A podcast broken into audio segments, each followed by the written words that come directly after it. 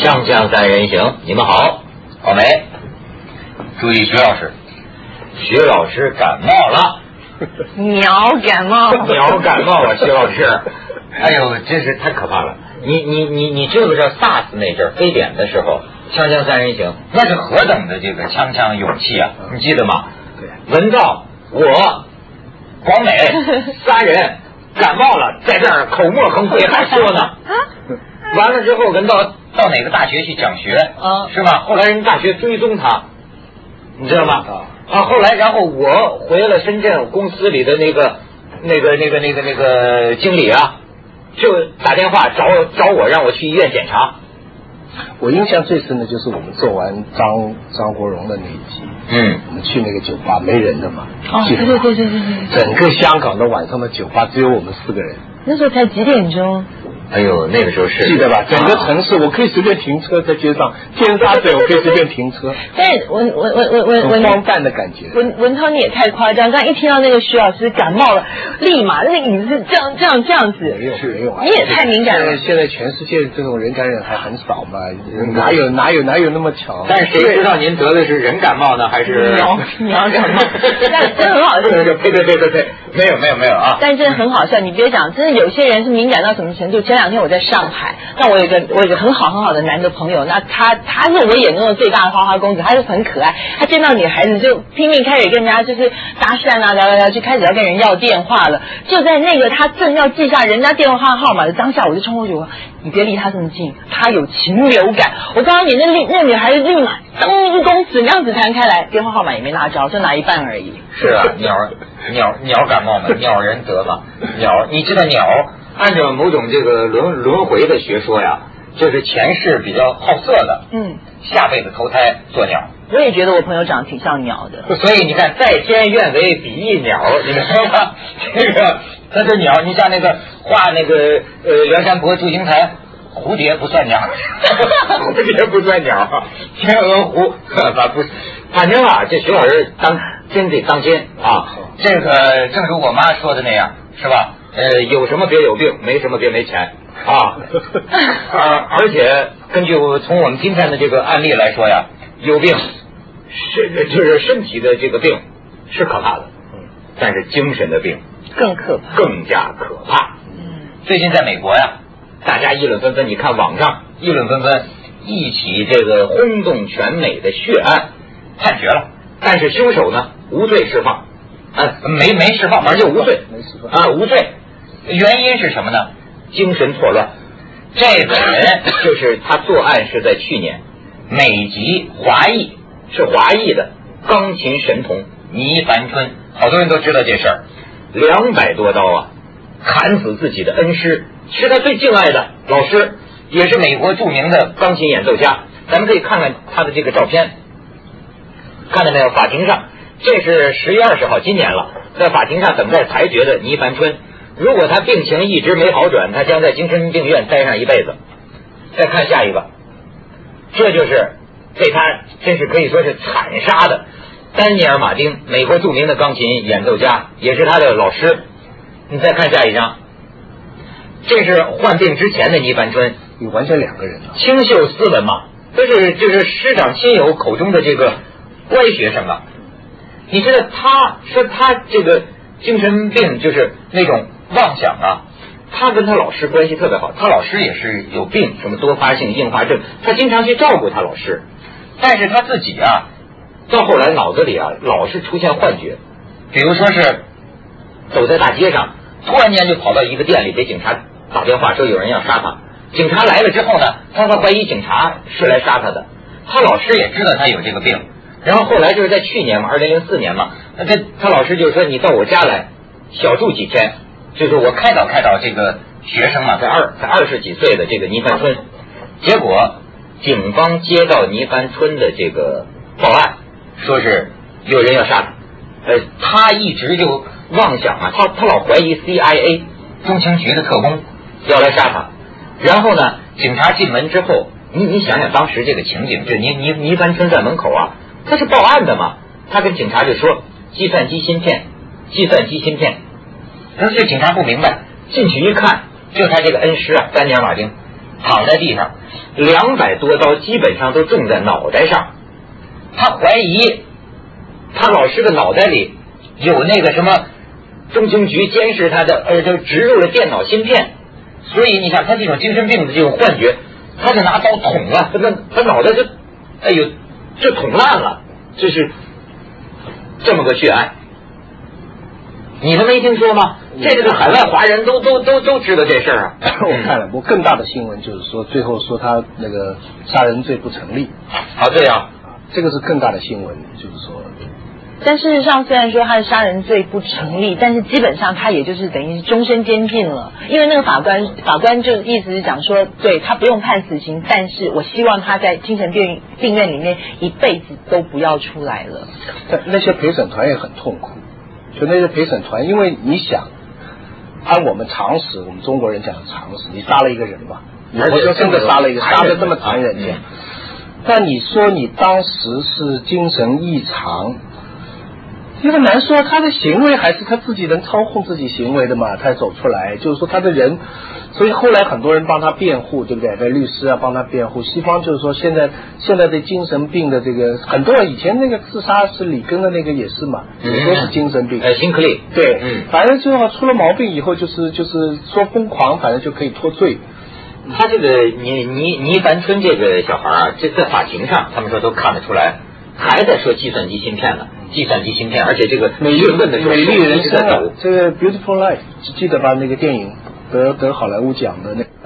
那个就是那个数学天才嗯得诺贝尔奖的那个，他不是老老觉得旁边的人是 FBI 的呢？我虽然对这个精神病没有研究啊，可是你看哈，呃，我我我自己就亲身可以证明，这是一类，而且绝不止在美国有。我从当年在广东电台，到后来到在凤凰卫视，我不时的就会收到这样一些来信，这些来信的语言跟这个如出一辙，一般都是说公安部破坏他，跟踪我，他们。或者说他们在我脑子里植入了这个芯片啊，我我哪天说的有鼻子有眼的啊，我哪天走在街上，他跟踪我，他们要杀我什么什么的，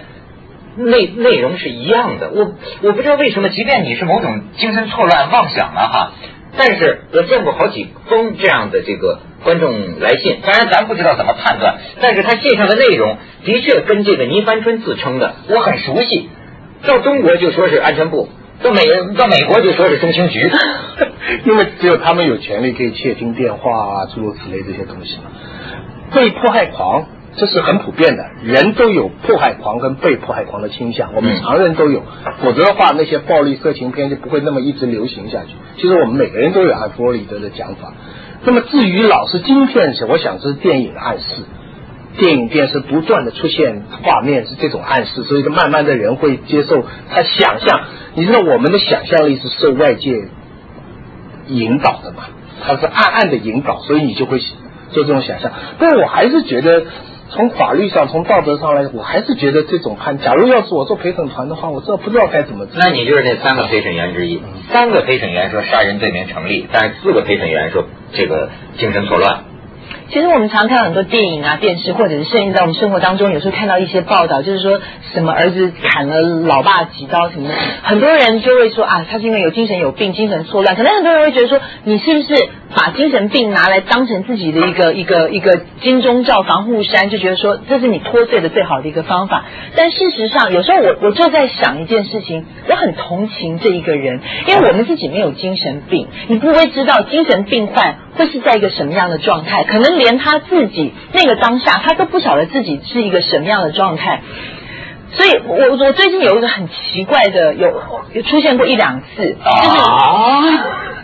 这个不会，这个不会我都没懂传染。嗯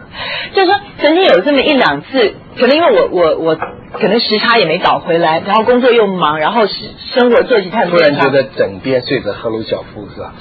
不不是出现窦文涛就好了，那哎，就是说忽然有那种出神的那种状态，就是忽然觉得，就是说我你分明是在跟一个女朋友聊天，你怎么聊着聊着你就觉得自己。不在那个空间里面，就觉得他是在另外一个空间里面在跟我讲话，但是我还在，我还在应对他，但是我其实脑袋里面我就觉得已经被抽空了，我已经没有办法，我就觉得我自己的意志力没有办法去控制我自己的身体，我常有这种情况。很啊，你常有这种你你情况是。睡睡眠状态 no？no no，我在工作，在在就是说在工作情节，我在我在一个待命的一个状态里面，还在等着。我其实已经工作到一半了，我在那边待命，就是我可能精神状态比较比较。呃，身体状态没有那么好，连带着就影响到我的精神状态。就是你那种跟时空抽离的那个感觉，你分明你还看到自己坐在这里，但是你觉得你已经在另外一个地方，就是说你在别的地方看着你自己，但是你还在接着继续讲话，但是你又觉得我我我是控制不了我自己的。对一般叫做出神呐、或者灵魂出窍啊。我不晓得我不晓得这个就是烟丝玻璃唇呐、灵感来了。什么叫烟丝玻璃唇？啊，灵感文文学的那个。inspiration，就是就是，其实我我记得我在小一点的时候更加多这种情况，就是谈话谈话吧，一下子觉得旁边的人离你远了，声音也轻了，就是你好像你像坐飞机的那个耳朵塞住一样，就是觉得，但是你还觉得他在说话，他大概意思你还明白，你能控制然后就远了你自己吗？过控制不了，过一段时间你就回来了。我觉得这是生理上的，呃，就是动不了是吧？就是也不是动不了，就是你觉得你你离得很远了，但是你还在跟他应酬，你还在点头啊，什么什么什么。呃，嗯他们说艺术家就是能把这个状态固定下来，嗯能把它复原到纸上，那就是艺术家了。嗯我们就是常人，艺术家都是有一点点神经病的啦，就是有一点点精神的。天才跟疯子差一步嘛，就看你控制的好不好。你看，好像毕加索画的那个画，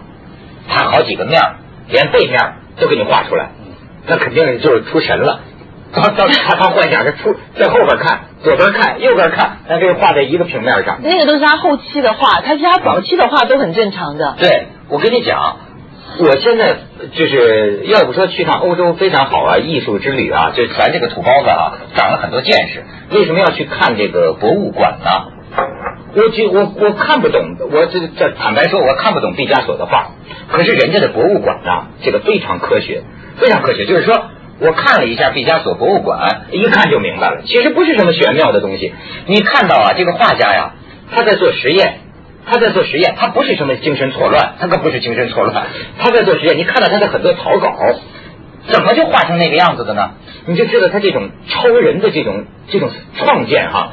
开始，比如他画一个人体，人体不是有灯光面、有背阴面、有这个面吗？然后你都知道他怎么想的，他眯起眼睛再看看呢，他发现呢可以把你画成好多个面，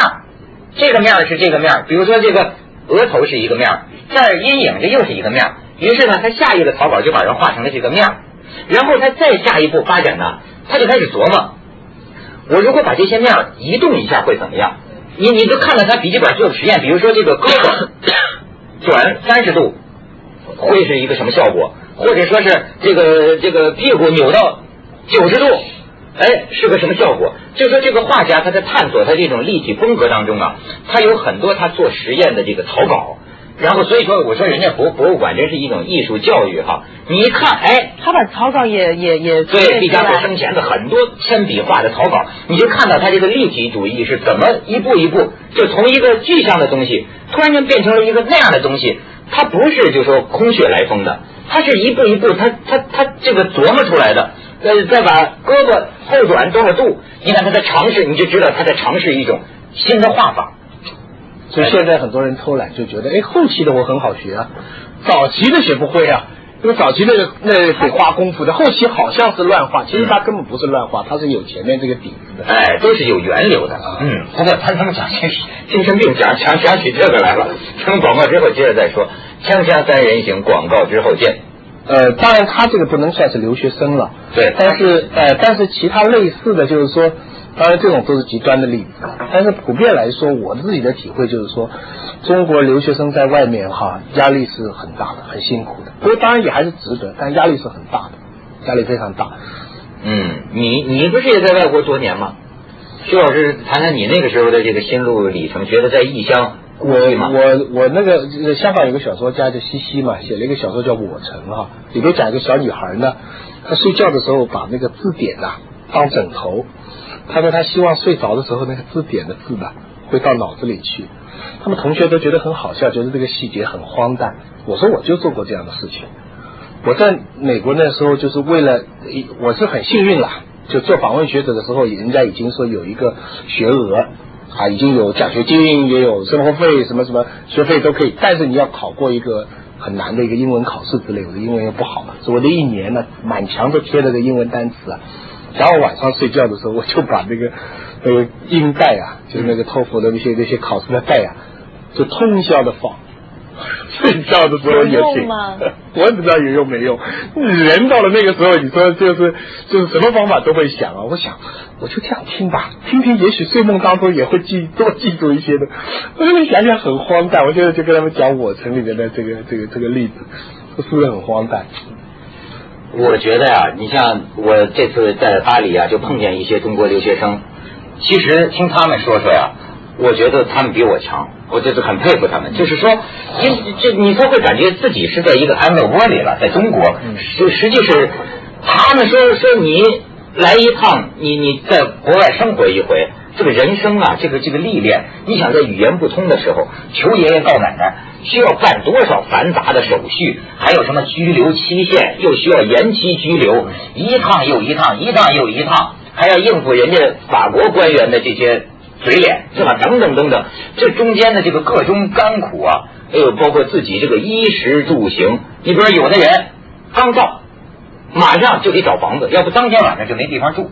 哎呦，这个就我觉得真是经历过这么一番呐，很不容易。但是即便是这样，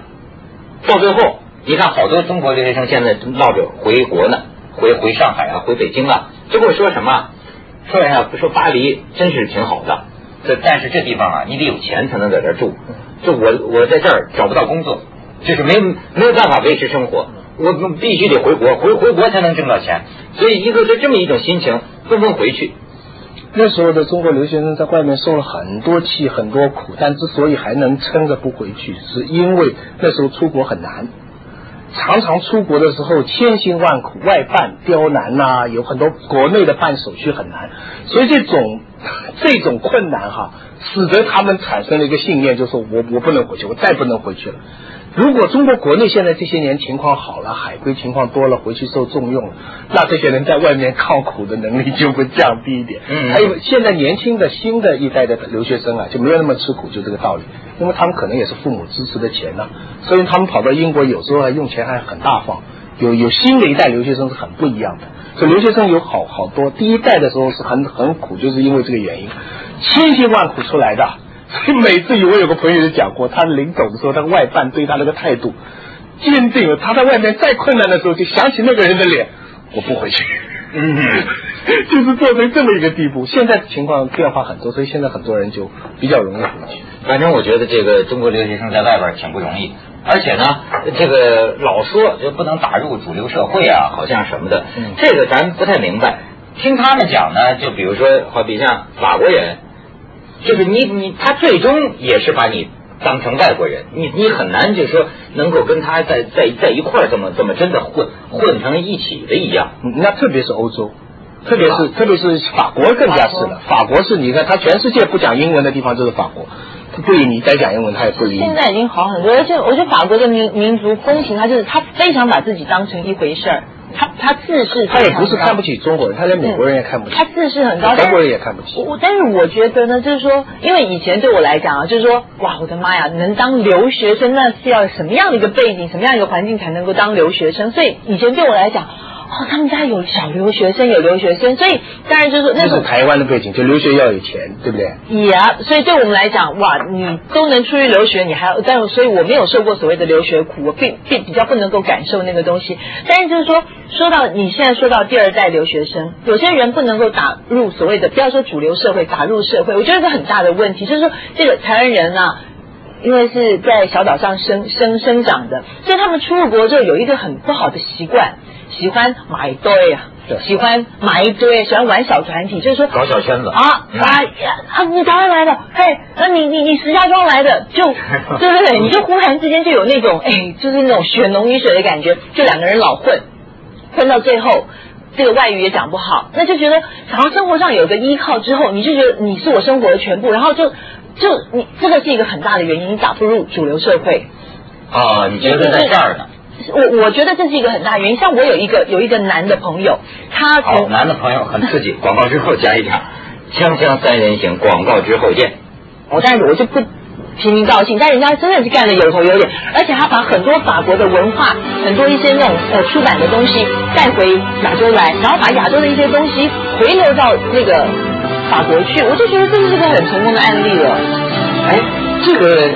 但是也有些人说我没抱团啊，我想跟法国人混呢，但他们好像不大跟我混呢。叫法国女。